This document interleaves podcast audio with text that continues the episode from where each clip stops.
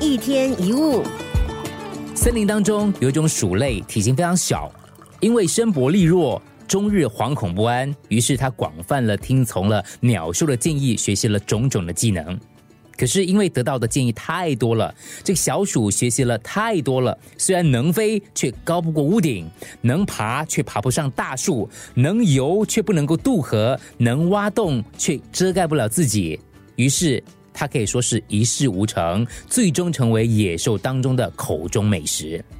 这个寓言故事说的就是在别人的意见当中迷失了自我，始终在扮演别人的角色，最终招惹灾祸。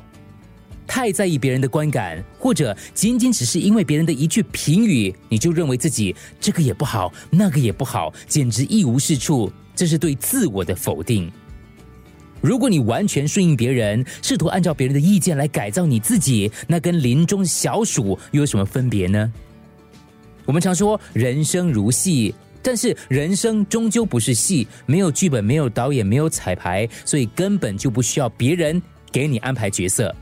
在你的人生当中，你就是绝对的主角，应该是什么样子，完全由你决定，而不取决于任何人。你的人生，你做主。别人的指责，无论对错，都必然存在片面跟狭隘。别人的好，未必就真的适合你，没有必要因此而改变自我。就算是别人说不好，也不用担心，不用自责，更不需要彻底的全盘否定自己，而应该先审慎的观察、反思，然后再做出决定。只有你自己才最了解自己。做人首先要做自己，一切要顺应本心本性，而不是顺应别人的看法。